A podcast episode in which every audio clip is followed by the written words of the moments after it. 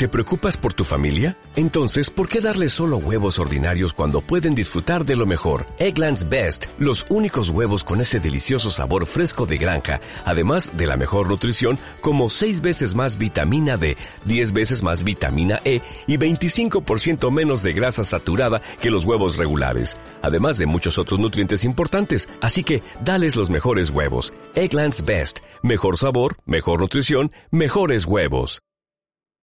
Es- estás escuchando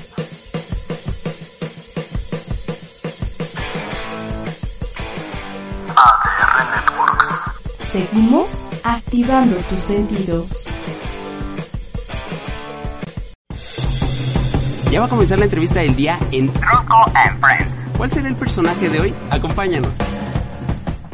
Originario de San José, capital de Costa Rica, a mi invitado de hoy muchos lo llaman crédulo como una referencia a la saga de Volver al Futuro, de la cual es amante. Quizá fue esa credulidad la que le dio la visión de convertir un canal sobre cine, particularmente de cómics, en un negocio, pero sobre todo en una aventura que lo llevaría a mudarse de país, a hacer nuevos amigos y hasta conocer el amor.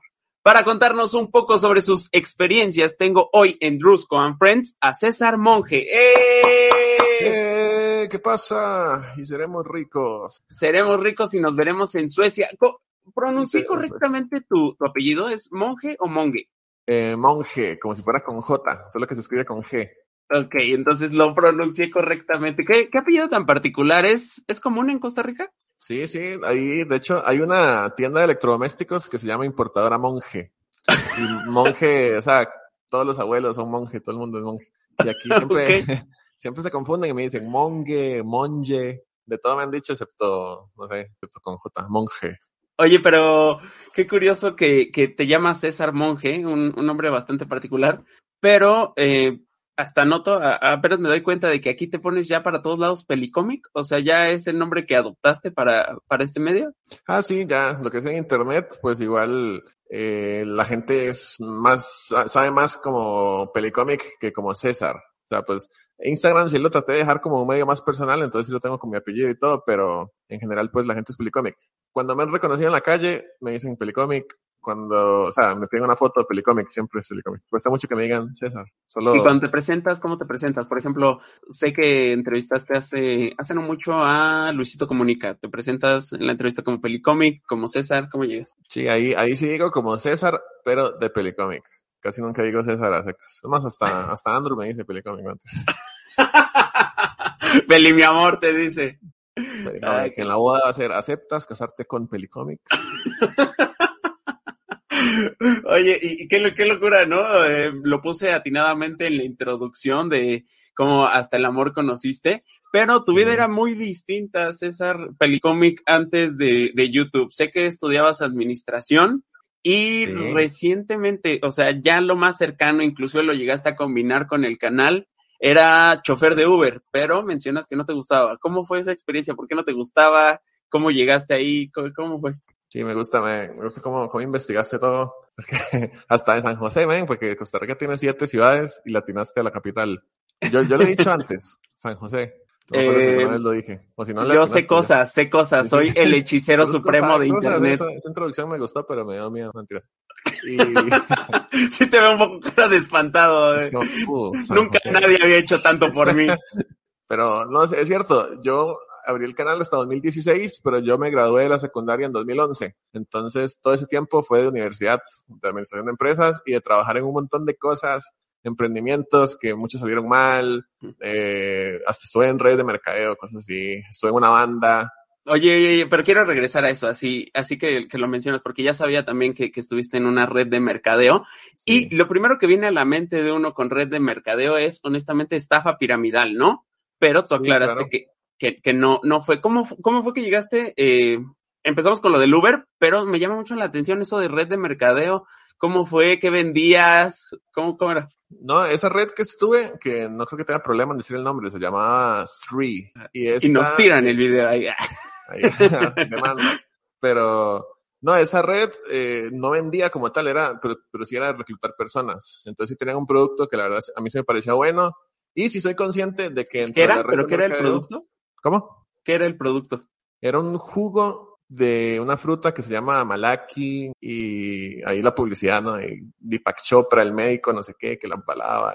Y, sí, sí tenía, sí tenía un buen respaldo, o sea, a mí me gustaba y sí sentía hasta beneficios y todo, ¿no?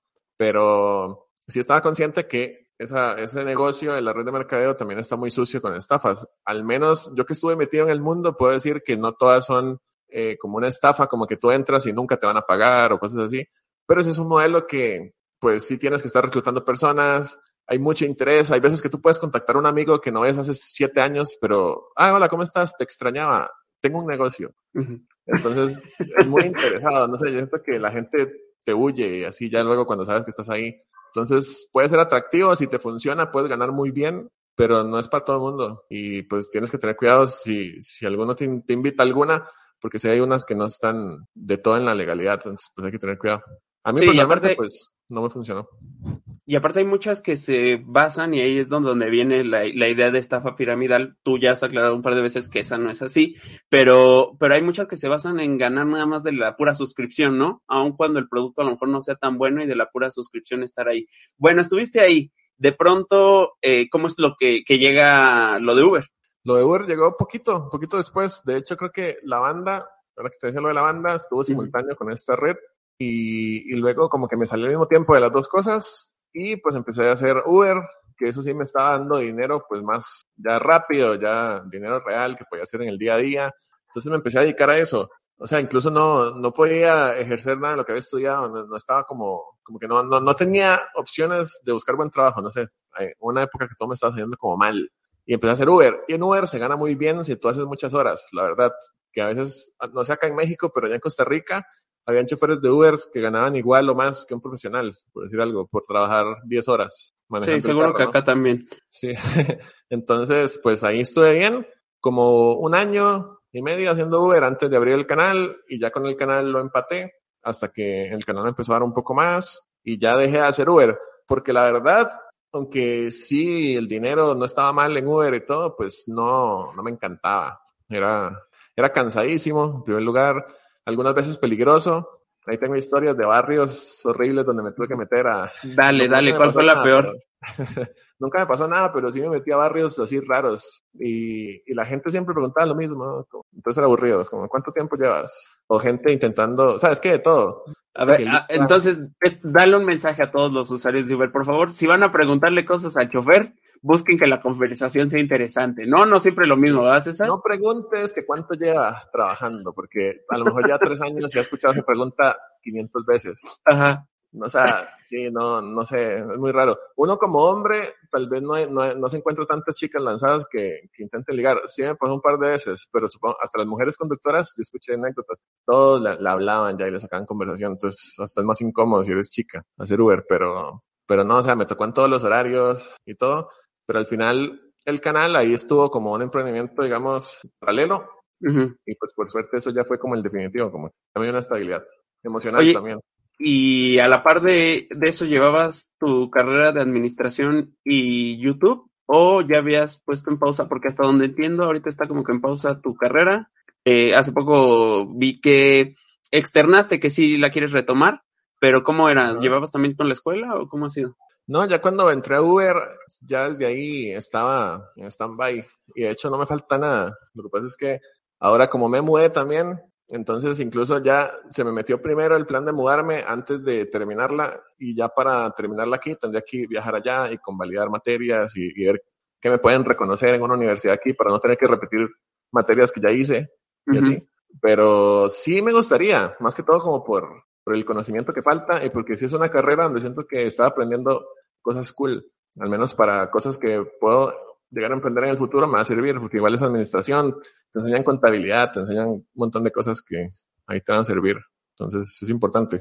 Sí, ok, y entonces de pronto empiezas a ganar igual en, en el canal que, que en Uber y dices, no, ya, hasta aquí Uber, vámonos, y, y ya es que tienes el canal como, como un modelo de negocio. Me imagino que pues todos los conocimientos de administración, es más, hasta lo de red de mercadeo, de vender un producto y todo eso te ha servido un montón para el canal, ¿no? Siento que eres una persona que ve el canal por las pocas veces que hemos platicado, que en realidad son pocas, honestamente, he, notado que ves tu canal eso, ¿no? Como, te lo voy a decir así, ¿no? Como una especie de tienda, mercado, supermercado, mall y que tú entiendes muy bien el producto por el que la gente llega a ese, a ese canal, ¿no? Sí, de hecho, hay datos curiosos eh, que se me olvidó. También trabajé vendiendo paquetes de turismo de hoteles. Okay. Entonces también vendía y tenía un horario de centro comercial y me sentaban parejas y yo les vendía un paquete de que pueden vacacionar tantas veces al año por tal precio y me iba muy bien vendiendo. No era tan ¿Te gusta vender entonces? Sí, o sea, no es que, no es que me guste el trabajo de, de la red o de lo que hacía allá, pero no se me daba mal. Ajá. No lo disfrutaba tanto, pero no se me daba mal. Y en el canal tampoco me he sentido como un vendedor porque realmente no le que vender a los suscriptores algo en general, como ve, a menos que sea una promoción, ¿no? Pero en general sí tiene razón, desde ese punto de vista, de que pues uno sí tiene que entender cómo funciona lo que uno está, porque al final uno sí está vendiendo un contenido, porque la gente lo clique y lo consuma por mucho tiempo. Entonces, como entender ese modelo para que la gente pues llegue y se quede y le interese y conecte contigo. Entonces, en ese sentido, la mentalidad como de vendedor y de, y de, o sea, sí, sí funciona. Sí, es como una experiencia. La diferencia es que esto sí lo disfruto y lo otro era como por obligación, porque necesitaba dinero. Y eventualmente llega la oportunidad, o, o, cómo nace la idea de venirse a México, porque si bien en Costa Rica, y de hecho hace poco que, que platicamos en vivo, me lo comentabas de que inclusive en Costa Rica no podías cobrar bien lo que estabas ganando de YouTube, ¿cómo estaba eso? Sí, eso fue uno de, las, de los motivos. No todo fue por el dinero, pero uno de los motivos es que allá yo estaba en Network, porque cuando empecé, imagínate que Costa Rica ni siquiera monetizaba videos como hasta 2015. Entonces yo más bien empecé en un punto donde ya por lo menos se podía monetizar. Antes los pocos youtubers que estaban ahí lo hacían gratis. Aún así era muy problemático el tema del AdSense y todo. Entonces entré a Network y me pagaban por PayPal, pero ya en Costa Rica para sacar la plata de PayPal tenía que vincularla con otra app y pasarla al banco y solo me dejaban pasar una suma que no, no era ni, ni la mitad de lo que estaba ganando. Entonces tenía que, que vivir solo con eso, literal, solo con eso. Y aparte, pues Costa Rica sí, se mueve un poquito en el tema de campañas, en el tema de, de, funciones, pero es que México en ese sentido es como, como un top a nivel Latinoamérica, o sea, se mueve muchísimo más, las oportunidades son exponencialmente mayores en todo sentido para acceder en un futuro a Junkers, a, o el simple hecho de ver las películas mucho antes o lo que sea, es muchísimo más avanzado el tema aquí. Entonces fue, un, fue una cosa que yo empecé a estudiar y no lo pensé mucho, de hecho de empezar a tramitar papeles y no, quiero irme. Y aquí la gente es muy crack y he hecho muy buenas compas y me ha recibido súper bien. O sea, yo aquí me siento como en, en, en, casa, aquí en el norte. En, en, general, César, ¿crees que seas de no pensar mucho las cosas y simplemente hacerlas? O sea, porque eso de no lo pensé mucho y lo hiciste, eh, lo has dicho también con tu canal, que no lo pensaste mucho, eh, sacaste una, una computadora a pagos para poder editar y lo hiciste. Sí. Y ahorita que dices lo de México, dices, no lo pensé mucho y lo hice. Lo hice. ¿Así eres en general tú? Sí, hay algunas cosas que me he sentido impulsivo, aunque a veces me puede pasar al contrario, que si lo pienso mucho ya no lo hago. Entonces, muchas de las cosas que me han funcionado en la vida es porque las hago así. Porque si me espero es como, ah, eso de la computadora fue como, no, es que ya lo quiero hacer, saqué la computadora, empecé y, y ya. Porque si no, si hubiera esperado más, a tener más dinero para sacarla, aunque no fuera pagos, no sé si, si ahorita estaremos aquí, ¿me entiendes? Sí. Entonces prefiero hacerlo todo de una. Igual con lo de México, o sea, y es una decisión muy importante, muerte país, todo lo que tienes allá, tu familia, amigos, etcétera, y aún así, bueno, me voy a ir. Y una vez así, buscar abogados, contactar, papeles, y fue muy rápido. Qué locura tener tan presente la decisión que cambia tu vida, ¿no? O sea, eso de la computadora es, seguramente te acuerdas, ¿no? De cuando dijiste, ok, fuiste por la computadora y eso, y que ahora lo veas en perspectiva, y, y cómo cambió tu vida. Y es difícil, es difícil cambiar de país en términos, uh, ahorita quiero que vayamos como familiares y amigos, pero en términos de trámites, ¿qué, qué tan difícil es venir a, a vivir a México? Eh, es como, yo siento que Latinoamérica es un poquito más sencillo, no sé, que tal vez si quisieras ir a vivir a Estados, ¿no? Pero, pero sí, si tienen los, los, los requisitos, es muy sencillo. Yo en ese caso los tenía. Por ejemplo, México te pide tener solvencia económica, que es como ganar cierta cantidad al mes. Si uh -huh. ganas eso, ya lo puedes hacer sin ningún tipo de problema, o puedes venir estudiando, o puedes venir trabajando. O como inversionista, que eso sí es un poco complicado porque necesitas tener muchísimo dinero, o comprar aquí algo, un terreno muy grande o una empresa para poder acceder como inversionista. Pero yo, yo, por ejemplo, lo hice por solvencia económica, vi los requisitos y dije, bueno, si, si puedo demostrar que tengo esa cantidad, entonces con solo los estados de cuenta, uh -huh. literal lo hice, me la dieron al día siguiente. Con los puros La- estados, o sea, ni siquiera es de soy youtuber y tener que explicar cómo funciona eso, nada más. No, eso, los- eso, eso sí me extrañó, porque pues sí, sí me preguntaban a qué me dedicaba, pero, pero como muy por encima, nunca indagaron ni me pidieron pruebas de, de nada, simplemente con los estados de cuenta lo que les interesaba era como que sí pudiera demostrar que tenía esa cantidad y ya. Entonces fue muy fácil, lo que se me complicó de venirme no fue por los trámites, fue por el COVID, que justo me tomó pandemia, se cerró las fronteras y por eso me mudé hasta este año y no desde el año pasado, pero fuera de eso los trámites personalmente fueron muy sencillos. Oye, antes de venir, como aquí en México se dice a tantear terreno, como o a medir terreno, como a ver cómo estaba la situación, antes de venir a tantear terreno, ¿ya habías venido tú a México? No, mira que yo aquí nunca he entrado como turista, nunca. La, de hecho, la primera vez que entré fue en febrero, que me invitaron a ver Sonic y a entrevistar a Luisito, que era el doblaje. Y desde ese momento que yo entré ya tenía la tarjeta. O sea, pues la, al menos la cosa estampada en el pasaporte. Entonces nunca entré como turista. O sea, incluso fue una decisión muy loca porque no, no había venido aquí como turista a ver la ciudad o no. Puras fotos, recomendaciones de amigos, experiencias. También muchos de los amigos que tengo ahorita los había hecho ya en línea y pues me habían dicho, no, sí, vente, puedes visitar tales zonas, etcétera. Tampoco me vine a ciegas, pero no había venido yo a vivirlo en carne y hueso. Pero por suerte toda, todo ha funcionado y no fue como que vine y dije, no, es una simulación, México. sí, no, todo ha sido una, una experiencia cool desde que vine. ¿Y qué ha sido el choque cultural más fuerte? Que digas, órale, o sea, más allá de yo conocer los tacos y las tortas, pero ya cuando llegaste, ¿qué, qué ha sido lo que más te ha chocado de eh, precisamente Costa Rica? Que digas, ah, esto es tan distinto que en mi país. Es que a, a mí se me parecen muchas cosas. O sea, siento que el cambio cultural no es tan enorme como haber ido, no sé, a, a China o, o a Rusia. Pero, pero no sé, yo creo que el cambio más importante es que yo allá en Costa Rica veía más como en el campo, como en una zona más montañosa y eso que yo subía en bicicleta 10 minutos y ya solo veía vacas y ya. Y aquí pues estoy en medio de una ciudad, hasta para mis perritos que me los traje, para ellos sí fue un cambio así de, de, de casa así a edificio. Entonces ha estado, pues, pero a mí la gente aquí me parece muy amable. Eso sí me pareció muy cool, muy cordial. Siento que también es el acento de la gente, como que es muy cordial. Allá en Costa Rica la gente es amable, es pura vida, pero siento que el acento es más fuerte. Entonces hay extranjeros que a mí me han dicho que yo hablo muy, estuviera enojado. Ya lo he corregido, porque cuando han ido allá sienten que, que a veces les hablan como, hey, muévase, o algo así, porque también no se tutea mucho allá. Entonces me he tenido que acostumbrar a tutear, incluso a hombres, porque allá en Costa Rica, por ejemplo, no se tutea a hombres. Es como usted. Entonces, como Drusco, ¿cómo está?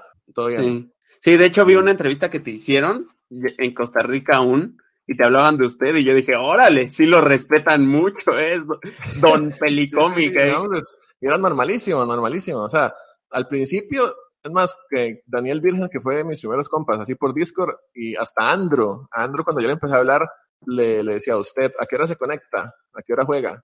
Y era súper normal, y ella me decía, ouch. Y me, me han enseñado a cambiar eso. Sea, yo ahorita ya estoy súper acostumbrado. Entonces, de hecho, cuando he vuelto a Costa Rica, hasta ya me, me suena raro. Yo he vivido ahí toda mi vida, pero hasta ya me suena como, como más fuerte. Sí, es, es impresionante lo, lo rápido que se adoptan como las costumbres de un lugar, ¿no? O sea, a mí me ha pasado que de pronto empiezo a convivir, no sé, tres días con personas del norte de México y, y ya empiezo a, a hablar distinto. Pero, eh, sí, eso por un lado. ¿Crees tú que seas el tico con más suscriptores en YouTube? Eh, no, yo creo que no. Creo que sí hay, hay unos canales, porque antes yo sí me fijaba en, en eso. Lo que pasa es que en Costa Rica sí hay muy poquitos, entonces mínimo sí estoy como en el top 3 de los más grandes de todo el país. como el- Nada más. o- ¿Qué vas a decir? No sé, top 15, top 10. Sí, en no, el top no. 3 sí está, o sea, estás Pero- a nada. Vamos a una pausa, pero no te muevas, que aún hay más de and Friends. Hola, ¿cómo están? Nosotros somos Sofía da Costa. y Alberto Lascano y los invitamos a que nos acompañen a platicar sobre los temas más importantes del mundo del cine, Todos los sábados a las 11 de la mañana en nuestro programa Tickets for Two. solo por ADR Networks. Los esperamos.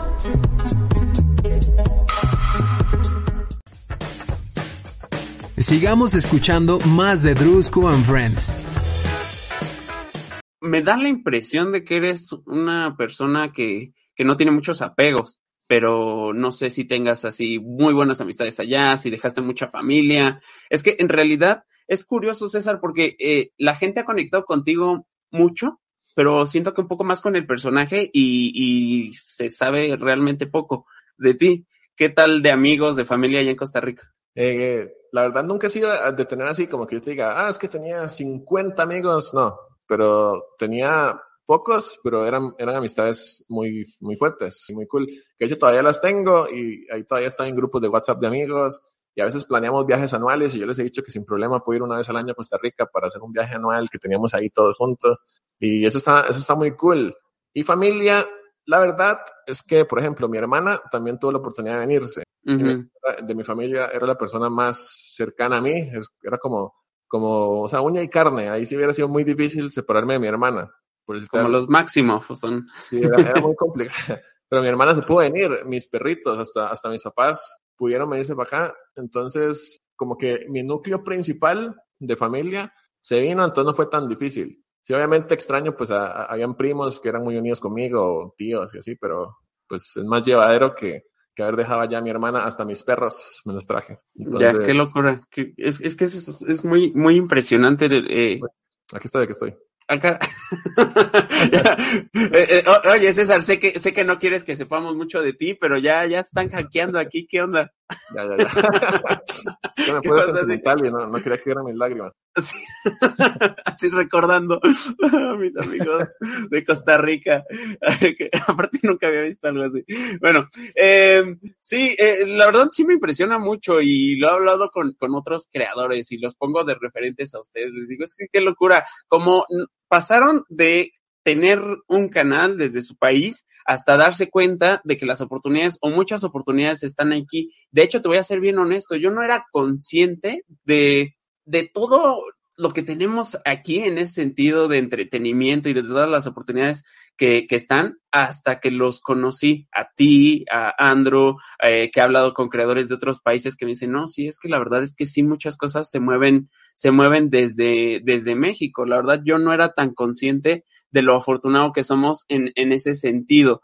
Resulta que eh, ya como, como creador y desde acá, hablas de, eh, o has hablado de contestar a los haters. Y si bien hace tiempo decías que es una falta de respeto a los seguidores, porque pues, sientes que es como perder el tiempo. ¿Para qué perder el tiempo con alguien que te odia cuando podrías dárselo a alguien que, que genuinamente te sigue? Pero César, y te lo dije cuando te conocí, no te hizo mucha gracia, porque no sé si, si eres serio o, o simplemente no te dio risa, pero yo te dije, ah, sí, este, la semana pasada entré a un directo tuyo y estabas diciendo, eh, un poco molesto, ¿no? Con, con, con, la gente y decías algo, no, es que la gente, eh, ¿quieres decirlo tú mismo? ¿Quieres decirlo tú mismo qué fue lo Sí. que pasó? ¿Te acuerdas de lo que hablamos? Que no, ahorita se me vaya a apagar la cámara convenientemente. qué conveniente, ¿no? sí, no, mira que, que me acuerdo que esa fue la época de WandaVision. Sí. Y fue una de las épocas que había más gente así como muy necia, en plan, y, y yo entiendo, yo, yo soy consciente que yo pues teoricé mucho y, y que me fisto y qué tal, y son flashbacks de Vietnam, pero no sé, yo sentí que había gente que de verdad estaba muy, muy personal el tema, como me, me engañaste, que me fuiste, que no sé qué, y yo, men, o sea, entonces sí dije en el directo, como, men, es que a veces la gente ya se está volviendo como muy tonta, siento, ¿no? Y, y, y que fue muy fuerte para mí, o sea, porque te lo juro que entré a ese directo eh, y lo recuerdo muy bien porque coincidió con eh, la entrevista que le hice a Gaby Mesa. Entonces dije, ¿qué está haciendo Gaby Mesa ahorita? Entré y estaba ella en ese directo y entro y veo a César diciendo, Abre, sí. es que la gente es tonta. Y yo, oh, ¿qué está pasando? sí, no, que de hecho después tuve que aclarar porque creo que lo dije así tan, tan raro que no Ajá. sé si, si pareció que, que le estaba diciendo tonto a todo el mundo, a todo el chat, a todo el directo, y, y al final pues yo me refería a la gente que hasta yo había hecho un post en Facebook como me alegra que ciertas personas le hayan, hayan dejado de seguir la página, porque sobre todo en Facebook era donde más tenía como toxicidad ahí, y que ya sé que la gente pues normal, que sin los memes, que las teorías, que no pasa nada, seguimos, se vienen más series, y me alegra que se hayan ido. Yo me refería a esa gente, que de verdad, pues en Facebook yo casi nunca tenía que bloquear a nadie y, y ya pues ahí tuve que bloquear gente. Estoy en una etapa más intensa de, de hate, entonces yo me refería a esos tontos, pero era como, como que en general la gente, pues, ah, nos está diciendo tontos a todos, ya, ya se aburrió internet, ya nos, nos está insultando, pero no. Oye, y ahorita te, te veo distinto a la primera vez que te lo comenté. La primera vez que te lo comenté, igual esperaba tu expresión así como ahorita que te diera risa o algo así. Ahorita veo que ya te da ris- risa genuinamente.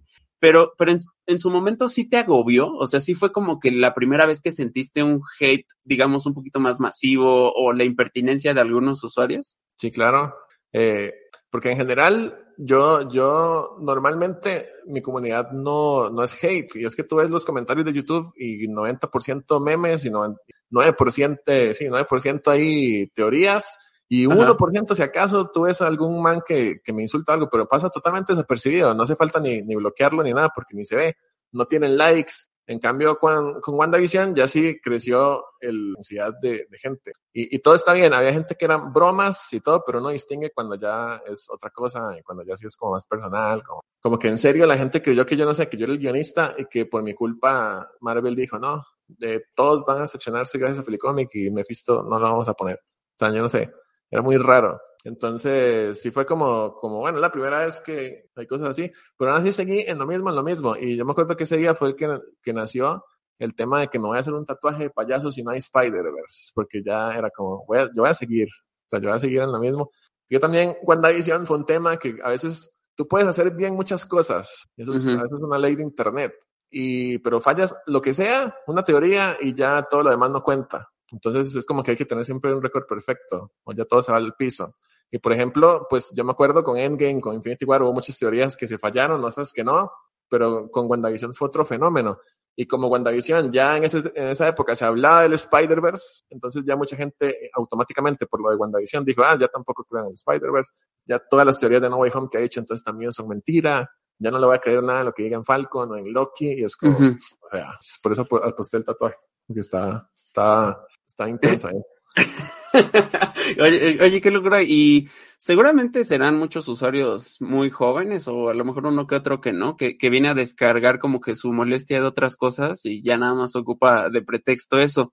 Pero hay que entender que al final pues es entretenimiento, ¿no? Y si bien si juegas tú con, con estas posibilidades, es entretenimiento. Yo, y lo he hablado con otros creadores, pienso que hay dos tipos de clickbait. Es más, creo que el clickbait, desafortunadamente, en Internet es necesario. Y, y entiendo el clickbait como esto de, no sé, por ejemplo, ponerle a un, a un video Spider-Man No Way Home completa Full HD y, y, una miniatura que aparentemente, una portada que aparente ser eso, a eh, el juego que, que hacemos eh, personas como tú y como yo, ¿no? Buscar lo más llamativo y ponerlo en, en, el video, porque así funciona. Hablábamos de esto, ¿no? De, de, vender un producto, de vender un video y hacer que la gente termine dándole clic. Pero, César, ¿cuál dirías tú que es el límite para ti? Por lo menos, ¿cómo lo ves tú en Pelicomic, no? ¿Cómo ves eso de hasta dónde llegar? Porque últimamente han habido filtraciones, últimamente de pronto se liberan spoilers.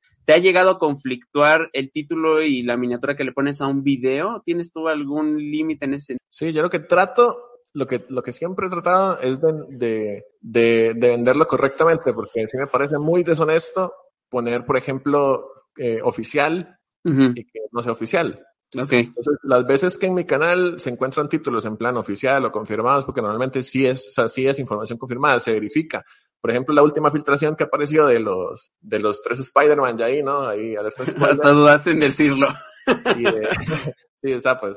No, yo, yo, yo me, me, la jugué y, y, las puse en el video sabiendo que eran reales. ¿Y no te dio la... miedo de que te tiraran el video o el canal por eso? No, no, por suerte no, porque más que todo con, con fotos casi nunca pasa eso, te lo tiran cuando es un video. Por ejemplo, recuerdo que a, a, a Daniel le tiraron un video por reaccionar al tráiler filtrado y lo distorsionó todo, pero aún así lo, lo, agarraron. Pero yo, por ejemplo, puse imágenes del tráiler y no pasó nada. Entonces, normalmente con las fotos no. Pero, por ejemplo, yo sé que esas fotos son reales, uh -huh. son oficiales, entonces no hay problema que yo ponga oficial, se ha filtrado el Spider-Verse, eso te vende un montón, el video ya va a llegar a un millón de vistas y todo, y realmente no estás engañando a nadie porque son imágenes reales que ya se, se ha verificado que son oficiales, que Sony las ha tumbado, que el mismo filtrador dijo que Sony lo contactó para decirle que quién se les había pasado, etcétera. Entonces sí. tú verificas información y sabes a qué ponerle confirmado y a qué poner se filtra, no a qué poner otra cosa. No, porque yo siento que el límite es cuando tú ya le puedes poner confirmado cualquier cosa y si no lo está, pues ahí ya estás engañando a la audiencia. Eso ya no es clickbait, eso ya es engañar. Es que clickbait es, es, es lo que hacen todas las marcas. McDonald's te pone una hamburguesa apetitosa en el menú y, y al final no es así cuando Exacto. la compras. Uh -huh. Es como vender algo más llamativo de lo que puede ser, pero sin mentir, porque realmente McDonald's sí te está dando una Big Mac, pero tal vez no se ve como en la foto, pero te está dando lo que te está vendiendo. O la Pero- posibilidad, ¿no? O sea, tiene la posibilidad de verse como en la foto, pero no necesariamente. Sí, es, es exactamente el, el clickbait existe en, en la vida real y en los productos lo vemos muchísimo. Y particularmente con lo que tú haces, pues, esta filtración más reciente, ¿no? Donde pues ya básicamente se filtra el, eh, pues la confirmación del Spider-Verse, que, que a mí me hubiera gustado llegar a las salas de cine y disfrutarlo hasta ese momento, pero se filtra. Y ahora que tienes contacto, ya me lo has dicho, con Disney, con Sony, con Warner, con algunas, gracias le pudiera hacer a Disney o a Sony que yo esté spoileando sus próximas producciones. Sí, aunque Disney creo que el tema de Spider-Man no, no, no maneja tanto. Por ejemplo, pues yo le, le, le he bajado, porque eso sí es un error que yo cometí en el pasado y no hay Ujú. ningún problema, eh, de poner spoilers a veces en la miniatura. Eso es otro tema de filtraciones. Como que la película se acaba de estrenar y en la explicación de la postcréditos ya pf, un spoiler. Eso no está bien y yo caí en ese error. Pero por ejemplo ahora con Eternals, los mismos de Disney me dijeron como, bueno, no hay embargo, pero no hagamos spoiler hasta que ya se estrene y, y cuando expliquemos las postcréditos y ellos en eso me gusta que son súper transparentes y no tienen problema en decirte si es un estreno no no pongas el spoiler y ya entonces uno lo hace y, y todo bien pero al menos con estas filtraciones y tal no no he recibido como ningún feedback negativo de que oye mejor bórralo o porque igual pues es algo que yo siento que to- todos los canales grandes lo, lo suben y, y es inevitable. El problema sería como que yo lo filtre, ¿no? Como que, como que alguien me lo pase, que yo tenga una foto que nadie tiene, y que solo yo Ajá. tengo, y yo le ponga mi marca de agua y lo filtre, creo que ahí sí me podría meter un problema. ¿Qué harías? ¿Qué harías en ese caso si te llegara en exclusiva para Pelicomic un material nunca antes visto? No, la verdad es que sí me lo guardaría. Más, si te soy sincero, hay cositas que, que yo he escuchado por ahí, o sea, que me han contado que no, no, no he dicho de Spider-Man, ni que son cosas que se han venido, por ejemplo, hace meses, hace meses yo sabía que a Spider-Man le iban a tirar pintura, por decir algo menor, algo Ujú. súper menor, y Sí. luego se filtra meses después, y eso no, no se ha dicho. O sea, hay cosas que uno sabe. Tengo compañeros youtubers también que o sea, tú conoces que tienen información de próximas películas de Marvel y ahí lo tienen, y no, no la dicen, porque también hay que saber que eso sí es meterse en un problema. O sea, yo la verdad sí, fotos la verdad es que no tengo, pero si a mí me pasaran una foto de Tobey Maguire peleando contra el Duende Verde en la batalla final de No Way Home, la verdad es que me la guardaría. O sea, no. Sí, pues ya es un poco, un poco un sentido común, ¿no? Y como bien lo dices, pues tenemos amigos, camaradas que ya hasta en películas salen o han salido y, Sí. y pues saben cosas, ¿no? Y, y es un poco de sentido común. Pero sabes algo que me llama mucho la atención es que si bien, si bien es cuestionable y te lo, te lo digo, o sea, no es crítica porque yo también lo he hecho, o sea, no es una crítica eh, destructiva ni mucho menos, yo también lo he hecho y he caído en esa tendencia, pero sí está raro, o sea, la verdad, de, de pronto que, que caemos en esto, insisto, ya todos lo hacemos, de con tal de tener eh, esta primicia o esta información o este enganche, este clickbait, eh, pues de pronto es spoilear o adelantarnos demasiado a una película. Pero sabes algo que me llama mucho la atención, César, es entrar a estos propios videos y que parece ser que no es algo que a la gente le moleste, ¿no? Que, que la propia gente lo está pidiendo, ¿no? Este, estas teorías, estas Bueno. hipótesis, estos spoilers, ¿no? Más, te, te lo pongo así, con el tema, no tanto de las filtraciones, sino de los spoilers. Ajá. Muchas veces que yo, por ejemplo, con, con Venom lo hice, ya luego pues no la cambié porque ya el, el error estaba cometido, pero yo con Venom puse el, el spoiler de la postcréditos por estúpido, porque yo dije, no, pues ya se filtró hace días y en Estados Unidos ya estrenó, entonces no importa. Y la Ujú. puse y no debí. Pero en, en ese video tú entras y no hay un solo comentario. Man, yo te prometo que no he borrado nada. No hay un solo comentario de gente odiándome por el spoiler, porque la gente que se mete es porque quiere ver la explicación, aunque ni hayan visto la película. Entonces está muy lleno ahorita el medio de gente que consume filtraciones y que les gusta el spoiler y todo. Entonces yo soy consciente de que algunas cosas no se deben hacer. Yo, por ejemplo, no le veo nada de malo a compartir la filtración de los tres Spider-Man, me parece aparte que, que, que arruinar una escena post-créditos, ¿no?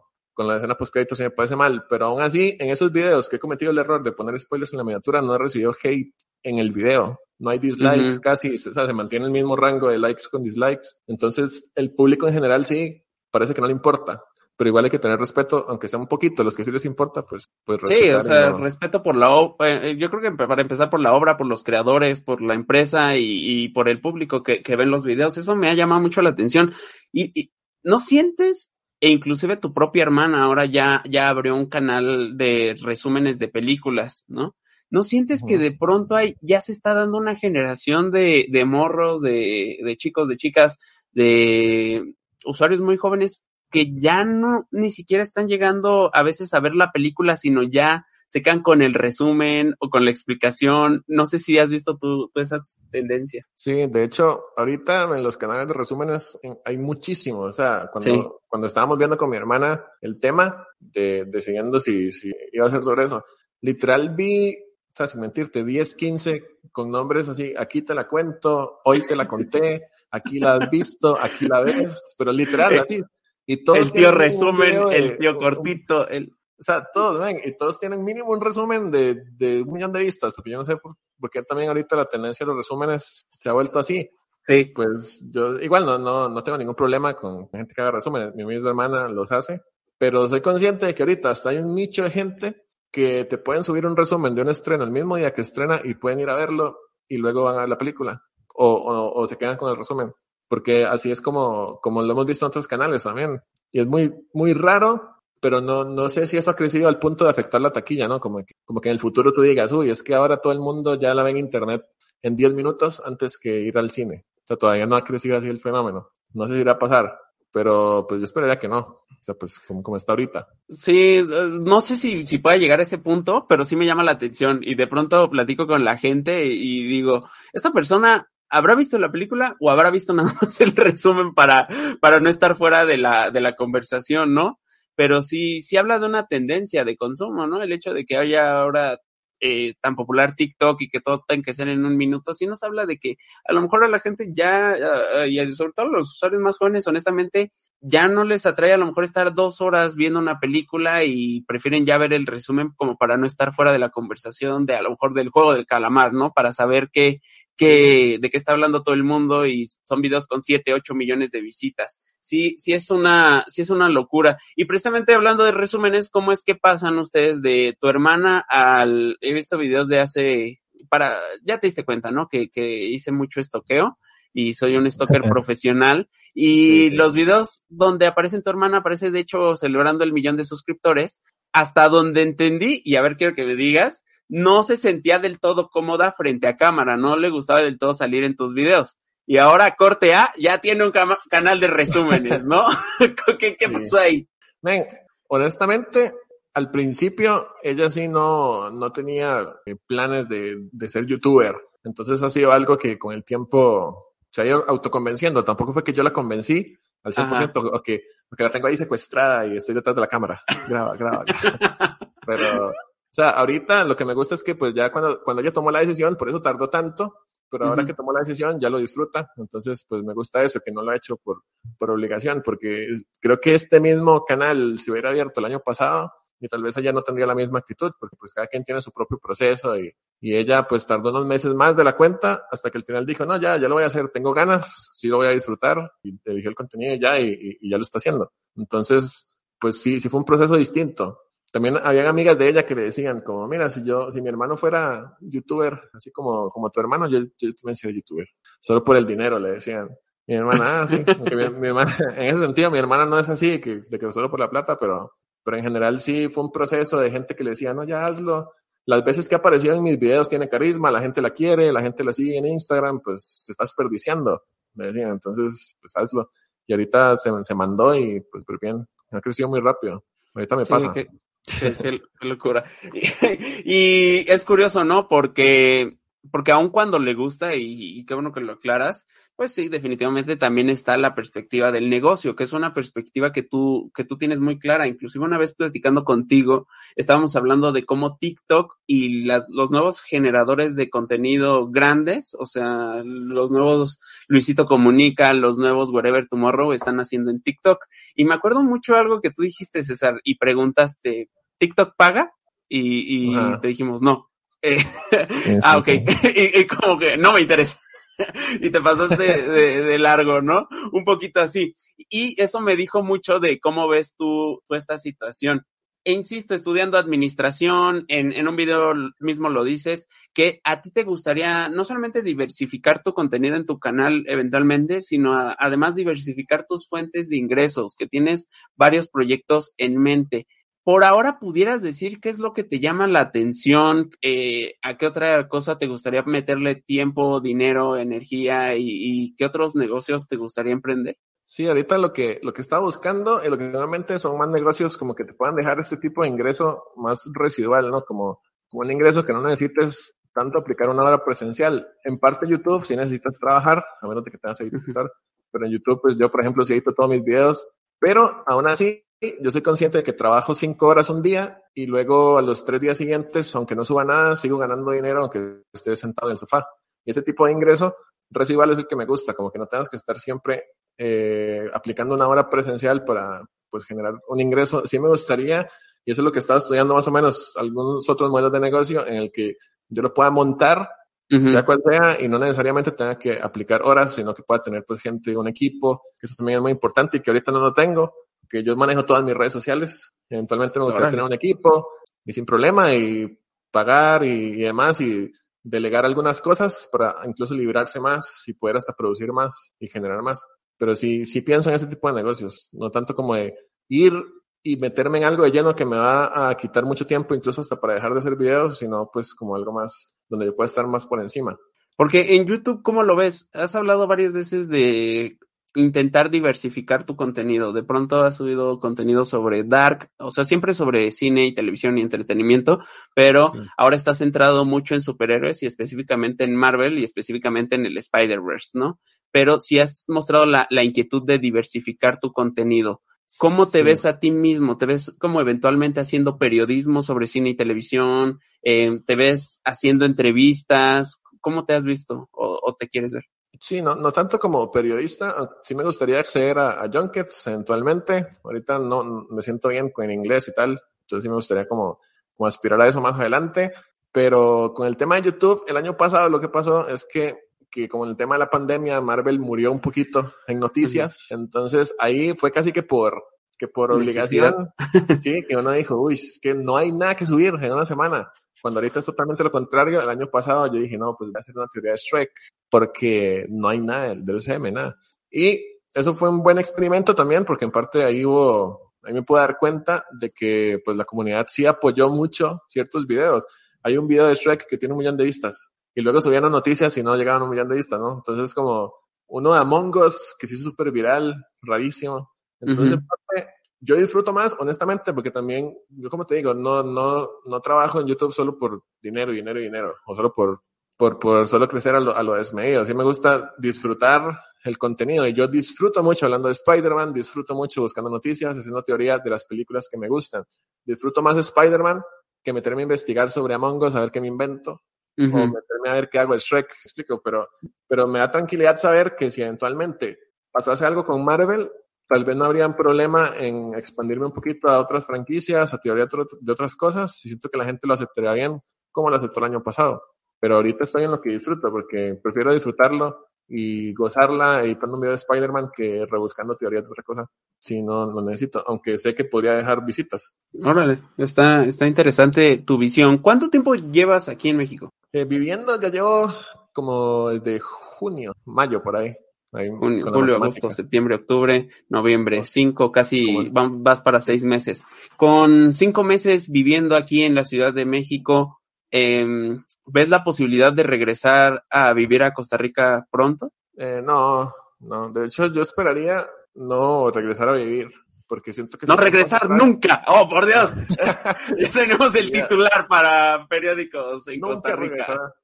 Pero o sea, no, creo que, que sería un paso atrás en el sentido de, del canal y tal, porque volvería a los mismos problemas y a la misma falta de ciertas oportunidades. O sea, Costa Rica es un país muy lindo para vivir y si me hubiera yo dedicado a cualquier otra cosa, estaría ahí.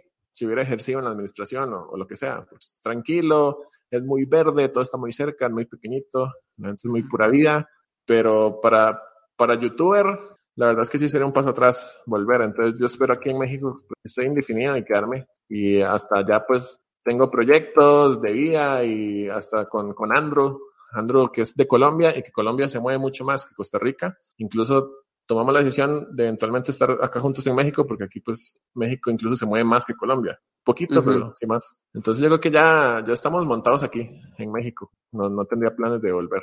Y tu cara siento que lo dice todo, pero ¿te conflictúa en algún sentido eso? ¿No volver a vivir en tu país natal? No, no, no. Yo es ok, que- fin de la entrevista. Gracias, Sí. adiós.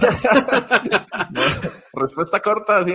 No, o sea, y como tú, tú me lo dijiste ahorita, la verdad es que tenía esa impresión de que yo no era tan apegado y la verdad es que no, o sea, pues no soy, sí, sí puedo ser patriótico, ¿no? Pues ahí escucho cancioncitas típicas y es como, ah, mira, extraño muchas cosas, pero no soy tan apegado en el sentido de que yo diga, es que no puedo vivir fuera de mi país toda mi vida, o sea, yo podría pasar aquí el resto de mi vida o incluso en otro país y no, no me causaría como un conflicto enorme no volver a Costa Rica, simplemente pues visitaré de vez en cuando, pero de hecho ahorita ni siquiera quiero vivir ahí, entonces sería, sería un conflicto más bien estar en Costa Órale. Rica. Está, está interesante. Entonces, sí, básicamente la, la percepción que tuve sobre, sobre ti en muchos sentidos es, es correcta. Es curioso porque si eres una persona muy seria, eh, no a un nivel Mr. X, pero sí, sí eres serio, ¿no? ya en persona. Sin embargo, siempre me, ha- me has parecido muy buena onda, has sido pues muy relajado, muy atento, inclusive para la entrevista de hoy, y, y quiero decirlo antes de terminar, en tu edificio donde vives no hay energía eléctrica, no hay luz, y, Sí. y te moviste bastante para, para poder realizarla y te lo agradezco. Sí, no, no es que tenga una pizarra en mi casa, aquí estoy, aquí estoy en otro lado. ¿Eres profesor? ¿Eres profesor? Sí. Dinos la verdad. Ya, ya me descubrieron, Sí, descubrieron ahí- otra día. Física cuántica y el Spider-Verse. Mis, mis teorías del Spider-Verse. Oye, pues entonces ya pues va a ser el inicio eh, de, de una larga vida en México, un país que te ha tratado muy bien, aunque en bicicleta casi te mata, nah. Pero si te accidentó ahí. ¿Qué onda con esa bicicleta que te regaló Andrew y que terminó por, por tirar? ¿Qué está pasando ahí? Ahí vamos a hacer una teoría, ¿eh? ¿Qué, qué está pasando ahí? O, o fue la bicicleta, o Andrew, o el que la armó, o, qué, o el, el conductor? ¿Qué, ¿Qué está pasando? Sí, puede ser una combinación de factores. Yo, yo tengo miedo porque fue un regalo de Andrew muy especial por el cumpleaños, Ajá. pero ya, ya estábamos planeando, de hecho, spoiler, pasar la Navidad en Colombia. Y yo me acuerdo que un día le dije eh, que estoy considerando pasarla en México y el día siguiente me caí, entonces... no, sé si Ahí escuchando. Ah, no sabía que estaba ahí escuchando. No, Andrew, no, no, es cierto. No, no, no, no, mentiras. Fue, fue Es- un es- regalo Este es el momento de la película en donde flashback, acá Andrew pagándole al que la armó y Sí, sí, sí, sí. pidiendo No, no. una bicicleta sin una pieza, ¿no? Qué cosa tan rara. Sí, no, o sea, la cosa es que la bicicleta venía sin una rueda, que pues Ah. la compró así. Entonces fue mi Como culpa. que sin una yo- rueda. O sea, venía, venía armada, pero le faltaba la rueda de adelante. Ok. Entonces, sí, pues así estaba. Y así te mi subiste, culpa. dijiste, ah, pues Ya, ahora pues, se hizo ya, la bicicleta. da- aquí- no, ahí vamos a ver qué pasa. Y me, y me la llevé a un ciclo que la verdad, pues ni por, por, por llevarla ahí a un lugar que ni siquiera sabía dónde era y todo barato y ahorrarme unos pesos, pues fue un tipo que no sabía hacerlo bien porque me la dejó desajustada. Entonces me caí porque bajando un escalón la rueda se desprendió otra vez. O sea, es un defecto mecánico que no, no debería pasar en una bicicleta nueva y es porque me la ajustaron mal.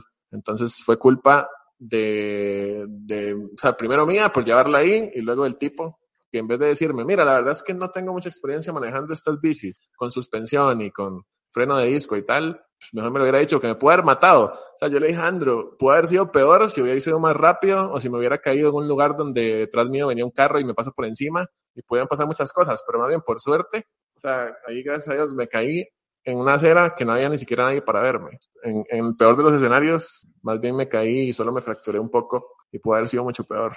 Pues mucho cuidado, amigo. O sea, yo sé que antes en bici subías y veías vacas, pero ahorita no sé, no sé qué tan. Bueno, o sea, aunque es muy popular, la verdad sí, sí es peligrosa la Ciudad de México para andar en bici. Sí, no, y me caí en la ciclovía. Yo andaba conociendo la ciclovía, pero en la ciclovía, un escaloncito ahí, pa, y ya, casi. Pero, o sea, como te digo, por suerte fue ahí y no en la calle, porque también andaba en la calle. Y imagínate un what if, ahí en vez de coger hacia la derecha, coges hacia la izquierda, se desvía la línea y ahí sí me pasa un camión por encima. Pues ahí está, ahí está, porque vi el clip de, de Twitch donde la gente te cuestionaba, si te golpeaban, que, que guiñaras un ojo, guiñanos un ojo si, si te maltratan. Ah, que, Nah. que parpadeé tres veces y, Sí. y Andrew me- Está apuntando con. Entonces no guiñó, ya nos contó la realidad, ahí está. Pues muchas gracias, la neta te lo agradezco mucho. Sé que eh, eres una, una persona, insisto, seria, pero siempre has sido súper buena onda. Y cuando te he pedido colaboración, nunca has dicho que no, te lo agradezco bastante. Y nada, ¿dónde te podemos seguir?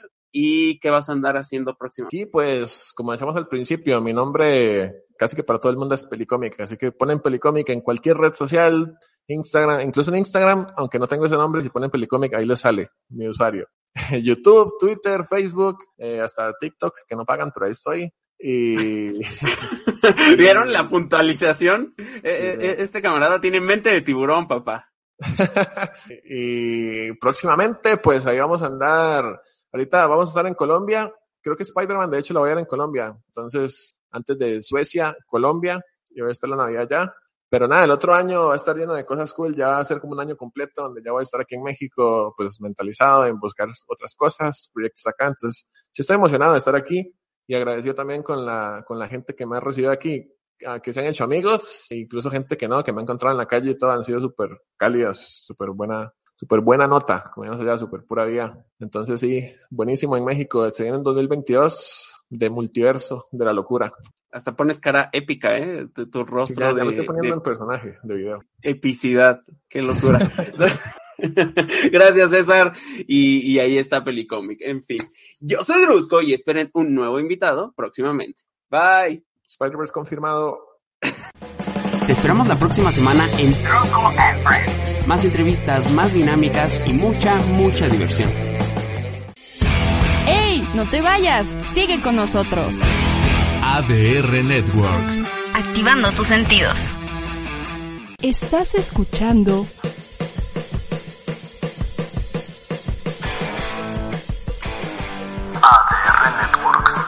Seguimos activando tus sentidos.